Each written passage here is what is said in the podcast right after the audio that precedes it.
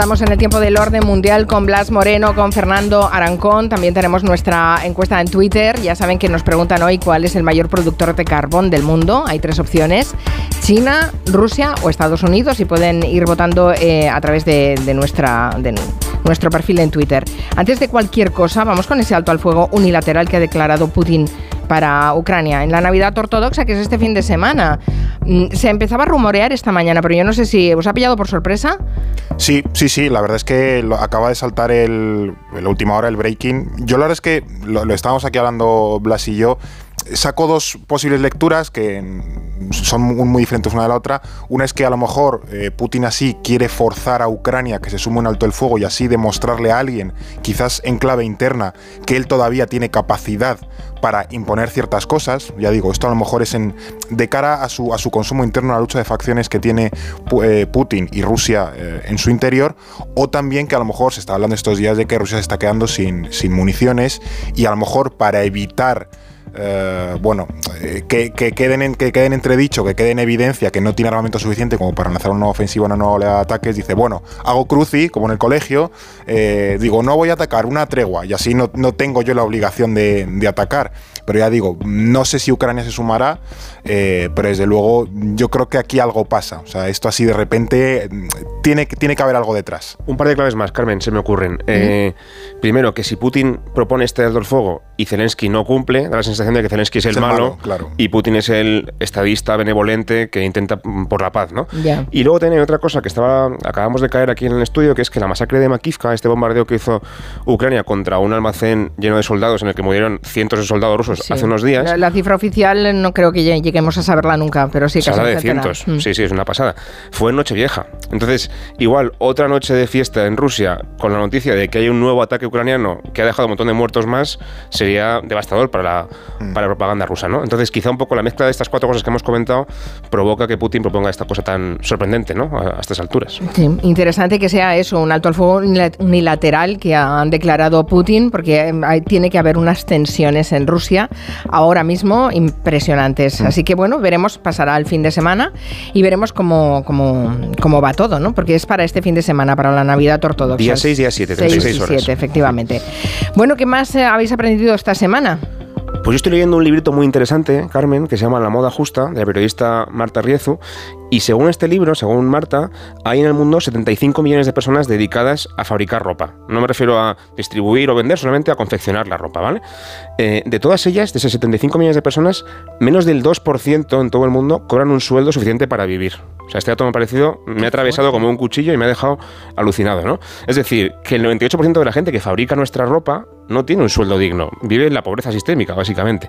Y por si fuera poco, de esas personas, 3 de cada 4 son mujeres. O sea que hay una cantidad de cosas ahí que analizar muy, muy serias. ¿Cómo has dicho que se llama el libro? La moda, justa, La moda justa, ¿vale? Edita Anagrama es un librito muy pequeño y con un montón de recomendaciones sobre cómo consumir mejor. Eh, también en esta época navideña, pues quizás es un momento para reflexionar Muy interesante, pues he tomado nota, ¿eh? Muy interesante. ¿Y tú, Fernando? ¿Qué has descubierto? Yo leyendo un tochaco de la Comuna de París. No, no tiene nada que ver. no, yo he descubierto que eh, Dinamarca, que se le presupone gente fría y del, del Báltico, tuvo colonias en el Caribe hasta el año 1917 o 1944, según lo miremos, que pensamos que pues, Dinamarca colonizó la Feroe y Groenlandia, o sea, se comió los bacalaos, osos polares, claro, o sea, sitios inhóspitos y donde no apetece vivir. Bueno, pues hubo unos daneses listos que se fueron a unas islas del Caribe, San Juan y, San Tomás, nada, son unas islas eh, diminutas, y allí estuvieron hasta 1917 cuando eh, se las vendieron, cedieron a Estados Unidos y hoy son las Islas Vírgenes estadounidenses. Eh, pero anteriormente eran, eran danesas. Caramba. Bueno, es que los daneses tienen alma vikinga y recorrían los mares del mundo. Cogieron el barco, echaron, echaron para el Atlántico y llegaron eso, lo mismo América del Norte que al Caribe. Remat, remat, que llegaréis a algún sitio, sí, sí. En fin, bueno, siempre aprendemos cosas, gracias por esas recomendaciones. También nos preguntan los oyentes. Eh, José Manuel nos escribió hace unos días pidiendo que expliquemos un poco mejor lo que está pasando estos días en Jerusalén. Em, dice que le recuerda un poco aquellas imágenes de la intifada de hace más de 20 años. ¿Qué le podemos contar? Ha sido un poco, no sé, eh, la, visita de este ministro a la explanada de las mezquitas un poco provocadora. muy provocadora, eh, desde luego. Este señor, eh, Ben Gavir, eh, visitó hace unos días esta esplanada de mezquitas, que es conocida en todo el mundo porque es el lugar sagrado para los judíos, el, templo, el, monte del templo, y también es un lugar sagrado para el Islam. Y por si fuera poco, es territorio palestino ocupado. Está controlado por Israel, pero es técnicamente Palestina. Y además, por un acuerdo que tienen tácito las dos partes, es un lugar reservado para el rezo musulmán. Es decir, los judíos no deberían pasar por allí y desde luego no, no, rezar allí. Es un sitio como reservado para los musulmanes. ¿Qué ocurre? Que este señor, que además es ministro de Seguridad Nacional, o sea, ese que controla las cárceles y la policía israelíes, ha hecho esa visita muy provocadora que incluso ha llevado a Estados Unidos, Francia y países eh, árabes muy aliados de Israel, como Egipto y Jordania, a decir, oye, os habéis pasado tres pueblos, cuidado con esto porque es muy peligroso. ¿no? ¿Qué ocurre? Que este señor es, además del ministro, es el líder de una formación ultraderechista sionista eh, muy, muy radical para lo que ya es Israel. Estos son los más radicales de todos, que acaba de entrar en el gobierno con Netanyahu y se parece mucho, como comentaba el oyente, a lo que pasó en el año 2000 con Ariel Sharon, el entonces líder del Likud, que también era una figura muy radical, muy derechista, que hizo esa visita también al mismo lugar y que provocó lo que llamamos la segunda intifada, es decir, cinco años de mm, protestas y de violencia en Palestina que dejaron miles de muertos y que se recuerdan como uno de los puntos más, mm, más graves, digamos, de la tensión y del conflicto israelo-palestino. ¿no? Así que bueno, esto es un poco lo mismo. Yo no creo que, que sea tan grave eh, en el sentido de la violencia y de la atención mediática, porque Palestina está mucho más más fuera de la atención mediática que estaba entonces, tiene muchísimo menos apoyo también en el mundo árabe y tal, pero desde luego es un paso más en esa radicalización de la derecha israelí y la tensión que hay entre ambas partes, sin ninguna duda. Sí, sí, es que recordemos que hay eh, cinco partidos, no sé si son cinco o son más, en partidos que integran el gobierno israelí y son todos ultraconservadores. Claro, y Netanyahu, que ya es muy derecha, es de los más modeladitos que hay en el gobierno, o sea, lo mejor de cada, cada casa. uno es más extremo y más conservador que el anterior. Exacto, exacto, y todos se ponen de acuerdo, claro, qué sorpresa, ¿verdad? Eh, dice Gustavo Ugarte que la iglesia ortodoxa es uno de los mayores apoyos de Putin, que es darle un punto a Kirill y de paso presentarse como humano, la decisión de ese alto al fuego unilateral. De hecho, creo que el patriarca esta mañana o ayer por la tarde ha pedido un alto el fuego que me suena él, el patriarca Kirill ortodoxo, sí. que ya era un movimiento, porque el patriarca Kirill es, vamos, eh, está a partir un piñón con, con Putin, con Putin o sea, son sí, uña, sí. uña, y carne. Entonces, yo cuando vi la, la, la, noticia esa de que el propio patriarca lo había pedido, dije, qué raro, porque es como desmarcarse mucho de la línea que ahora mismo parecía tener el Kremlin, pero bueno, ahora, ahora tiene sentido. Sí, yo creo que es más clave propagandística que, que no otras que razones, práctica, ¿eh? que práctica. En fin, bueno, sigamos. Um, esta mañana se han celebrado los funerales, el funeral por el Papa Benedicto XVI, que falleció el pasado 31 de diciembre. Dedicaremos el gabinete un poco a este cambio de ciclo y las tensiones en el Vaticano, cómo se van a resolver, porque han sido 10 años en los que ha, estado un Papa emérito, una situación bastante inédita, y, un Papa en el Vaticano con miles de ojos vigilando, ¿eh? porque uno era más conservador que el otro. Ahí hay mucha tensión. Eh, yo creo que podíamos in intentar explicar un poco esta singularidad, ¿no? Que supone que lo que hemos visto esta mañana, un papa entierra a otro, ¿no? Es, es una, la constatación de que hay una división en la iglesia. Sí, efectivamente, Carmen, porque pensemos que en la Iglesia Católica, bueno, hay todo tipo de, de visiones, corrientes, facciones, grupos, que a menudo, como sabemos, se disputan el, el, poder y la, y la influencia. Eso, bueno, quien vea la serie que haya recomendado eh, David o El Padrino, que también sale, pues ahí se, se, ve perfectamente. Entonces, Ratzinger, por ejemplo, es cierto que estos días se ha hablado que tenía un perfil muy teológico, que era eh, muy continuista con el que tenía Juan Pablo II. También es cierto que no era nada fácil suceder a uno de los papas más importantes del siglo XX, pero Ratzinger tenía ese perfil un poquito más bajo a nivel público, pero era igualmente conservador ya digo, era muy continuista con la línea de Juan Pablo II.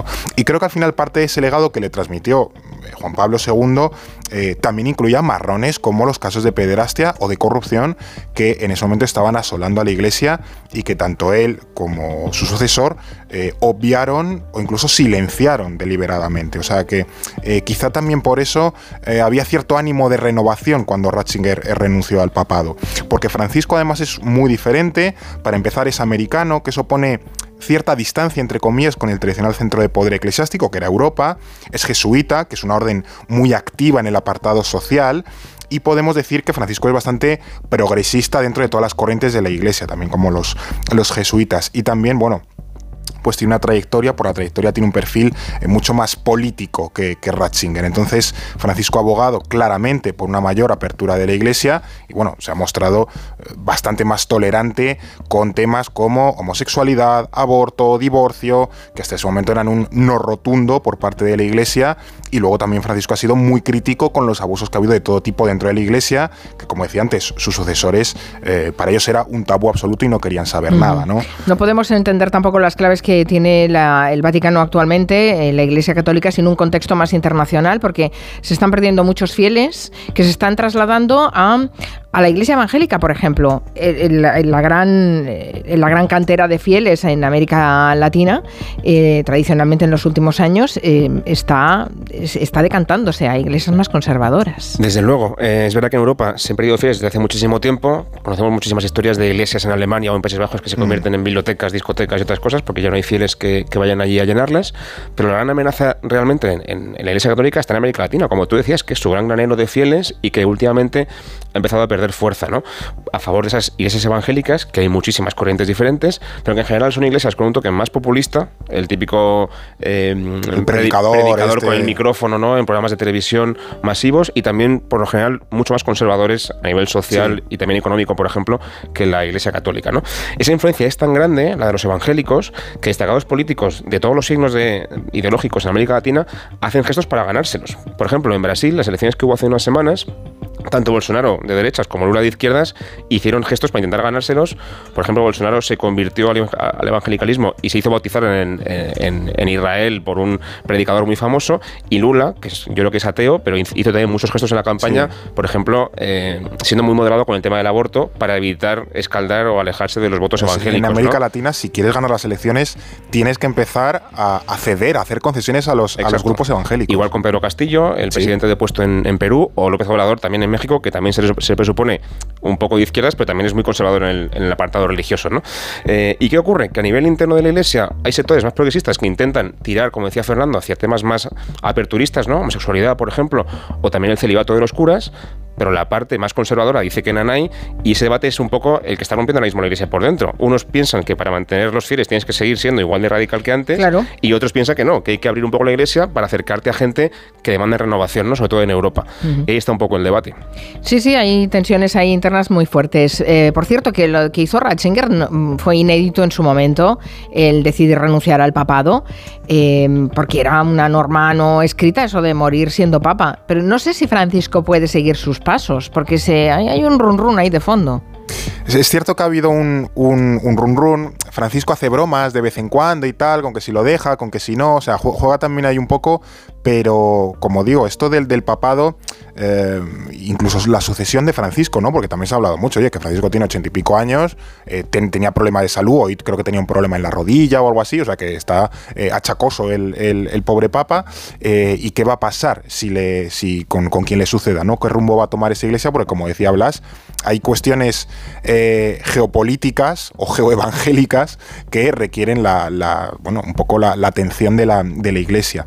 Y más allá de, cómo se elija al, nuevo Papa, que es una cuestión política, también es una, cuestión de matemáticas, porque de hecho el, pasado mes de agosto eh, Francisco ordenó una, una nueva serie de, cardenales electores y de todo el colegio cardenalicio, que será el que elija al próximo Papa, algo más del 60% han sido nombrados por el actual Papa, por Francisco. Así que bueno, se asume que en eh, mayor o menor medida están un poco en, eh, en, la línea que puede tener el actual pontífice. Porque además recordemos que un nuevo Papa, la fumata blanca, sale por mayoría de dos tercios y estamos, a, que es un 66%, mm. pues Francisco estaba nombrando un 60%, o sea que más o menos lo puede tener un poco en, en la mano su sucesor. Así que bueno, alguien parecido a Francisco podría tenerlo más o menos hecho para sucederle. Pero ya digo, en la iglesia no es una cuestión de eh, dos bloques monolíticos conservadores y progresistas, que esto no es el Consejo General del Poder Judicial, esto es algo más, más con más grises. además se encierran hasta que no hay fumata blanca. Efectivamente. con lo cual tienen que llegar a un acuerdo sí o sí, no pueden estar caducados eh, durante años. Claro, entonces me he ido a ver un poco eh, qué quinielas hay de, quién puede suceder a Francisco, no sé, papaporra o se llama algo así, pero es cierto que hay, bueno, hay, hay, cierto consenso en los que pronostican un poco posibles sucesores en, eh, destacar un nombre que es eh, Peter Turkson, que es de Ghana, y no sería el primer papa africano, porque en los orígenes de la iglesia hubo algún, alguna nación en este continente, en Argelia y tal, que lo he estado viendo la lista de los papas esta mañana, pero sí sería el primer papa negro. eso tiene como una parte buena en la parte por la que, joder, em, Francisco ha sido el primer eh, americano, pues a lo mejor e-, ese ímpetu de seguir renovando la iglesia, pues también es el hándicap de que a lo mejor los facciones conservadores dicen, mira, a lo mejor un papa negro no es, el, momento. Pero en cualquier caso, también quien tiene muy buenas posibilidades es Luis Antonio Tagle, que es filipino.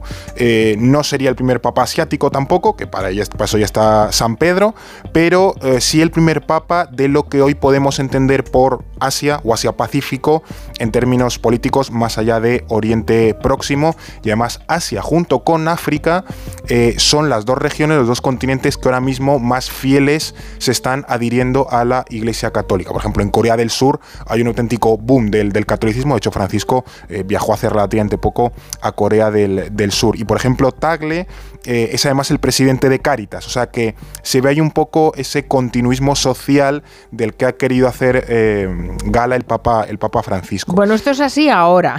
claro. Porque, a ver, se ha enterrado a Benedicto XVI, que todavía Francisco está ahí y ya veremos cuánto durará, pobrecito. Luego es cierto que, están los típicos cardenales europeos que llevan ahí toda la vida haciendo y deshaciendo, o sea, que son los que mueven los hilos, o el típico que va de tapado y luego resulta que le han elegido todos, o sea, que bueno, siempre puede pasar, pero bueno, al menos tenemos esas referencias por si Francisco eh, decide renunciar o decide aguantar todo lo que pueda en el trono de San Pedro y se muere con las botas o sea, Cantera hay, no nos preocupemos. cantera, hay. Oye, eh, la situación en China, rápidamente, eh, hemos hablado bastante esta semana de la situación en China, pero no sé cómo lo veis vosotros. No sé si eh, cómo se está gestionando pasar de, forma abrupta de esa política de COVID-0 a que se estén colapsando los servicios sanitarios. ¿Puede minar un poco la, al gobierno chino o, están tan amarrados al cargo que no, que no pasa nada? Bueno, ya lo hemos contado muchas veces, ¿no? El problema que tiene China es que no tiene vacunas, no tiene a la gente inmunizada, ni, ni, vacunada, iba a decir vacunizada, directo al Somos. Eh, y además se acerca el Año Nuevo Chino, el día 22 de enero, que es una época de movimientos eh, de gente masivos, gente que va a su casa a ver a su familia y tal, con lo cual contagios va a haber a tutiplén, ¿no? Se habla quizá de un millón de muertos o, puede que más, ¿no? Es difícil saberlo. ¿Qué, ¿Qué, ocurre? Yo creo que esto en China, desde luego, cae muy mal en la población, que está muy cansada de esos eh, muy radicales confinamientos de dos años que ha impuesto el gobierno chino y no entienden por qué ahora de repente se abre todo sin ningún plan, sin ninguna solución. Como si no hubiese servido de nada, porque está todo el mundo contagiado. Claro, y cada uno se apaña como pueda, ¿no? Pero China, el gobierno chino tiene muy bien controlado todo eh, y puede que sí que de alguna forma complique las cosas a Xi Jinping que este año se supone que se confirma su tercer mandato oficialmente, aunque ya sabemos que va a ser así. Eh, él pensaba que iba a ser un año muy tranquilito y puede que no lo sea tanto, ¿no? Pero de ahí a decir que van a tener problemas serios, yo creo que no será así. Igual me sorprendo después. ¿Y qué está pasando en el Congreso de los Estados Unidos? Eh, que esto sí que es como un conclave también papal, no hay fumata blanca para que eh, tome posesión el speaker de la Cámara, que tiene que sustituir a Nancy Pelosi, tiene que ser un republicano, pero es que no se ponen de acuerdo, ya no sé cuántas votaciones llevan. Llevan seis. Tienen votos suficientes para votar a su, a su nuevo speaker, a su nuevo portavoz, Kevin McCarthy, pero dentro del partido hay 20 diputados muy trampistas que dicen que McCarthy es un blando y que no le quieren ni en pintura, ¿no? Entonces, la negociación parece muy bloqueada. Los republicanos dicen que, lo van a seguir intentando, pero los trampistas no quieren. Han votado ya mm, seis veces, tres veces el martes, tres veces ayer. Ayer por la noche aplazaron la votación de nuevo a esta tarde, van a seguir votando y hubo imágenes bastante movidas en Twitter de camiones de pizza y de, las pizzas. y de tacos eh, llegando a la al Congreso porque se supone que la gente se, se quedó allí hasta muy tarde negociando. Así lo contaba anoche el humorista Jimmy Kimmel en su programa. Los republicanos siguen sin ponerse de acuerdo en quién debería ser su portavoz para la Cámara de Representantes. Kevin McCarthy perdió tres votaciones el martes y otras tres el miércoles. Siguen votando una y otra vez y han perdido seis veces en dos días. ¿Quién podría imaginar que una panda de defensores del asalto al Capitolio tendría algún problema validando una elección? McCarthy necesita 218 votos de sus compañeros republicanos. Empezó con 203, ahora están 201. La última vez que un Kevin se sintió tan solo fue en la película Solo en casa. Muy bueno. Por favor, al menos sí que tienen sentido del humor. El problema es que no, no pueden tienen que seguir votando hasta que salga alguien. No pueden dejar vacante ese, ese, ese puesto. Claro. Y no... El speaker de la Cámara es la tercera persona con más poder de, Estados Unidos, después del presidente y el vicepresidente. Se supone que es el sucesor del presidente y el vicepresidente si, ellos dos mm, fallan, ¿no? O se mueren. Y además es que la Cámara está totalmente parada, no se puede aprobar ninguna legislación sin esa persona aprobada en el cargo. Con lo cual, hasta que no saquen a, nadie, a alguien allí, pues van a seguir votando lo que haga falta. La última vez que pasó esto fue hace un siglo, hicieron falta nueve votaciones. Yo creo que esta vez van a hacer falta más. Porque el trumpismo está muy fuerte. Sí, pero Trump ha apoyado a McCarthy. Eh, eso también demuestra que tampoco Trump tiene tanto predicamento como parecía en el Partido Republicano, que empiezan a ir por libre algunos. Claro, es que el monstruo ya es demasiado grande para controlarlo. Has alimentado al trumpismo y ahora van por, por su cuenta. Trump dijo, no convirtáis este gran éxito legislativo, eh, electoral, perdón, en un ridículo. Yo creo que están haciendo, ¿no? Pero los trumpistas del Congreso dicen que nanay, que ellos no tienen ninguna prisa, que van a votar que no las veces que haga falta, hasta que pongan a otro candidato que les guste más. Y ahí están. No sé qué va a pasar, pero bueno, es de nuevo la demostración de que el trumpismo se está comiendo por dentro al Partido Republicano. Bueno, sí, están dando, están dando un espectáculo mundial. Sí. Pero no sé yo si los, los demócratas sabrán rentabilizar ese, esa división interna de los republicanos. Ya lo veremos, tenemos todo el 23 para verlo. Vamos a responder a la pregunta que hacíais hoy. Eh, les recuerdo, era ¿cuál es el mayor productor de carbón del mundo? Vamos a repasar las respuestas. ¿Es China? Veo que es China con un 42%, o sea, que aparece aquí en la encuesta China con un 42%. Las votaciones, sí. Un, eh, Rusia han contestado con un 36% de los oyentes y luego por último con un 22% Estados Unidos. Vale, o sea que, los, oyentes, dicen que China. Se cantan ¿eh? por China, efectivamente. A ver, y, la, respuesta, es China. Efectivamente. Sí, sí, han, tenido, han tenido buen ojo. Produce más de la mitad del carbón eh, mundial. Eh, tanto Estados Unidos como Rusia están eh, bastante más abajo, pero me deja alucinado que China produzca más de la mitad del carbón mundial. Además lo consumen ellos, por eso también estamos como estamos con el cambio climático, porque ellos siguen funcionando con el carbón.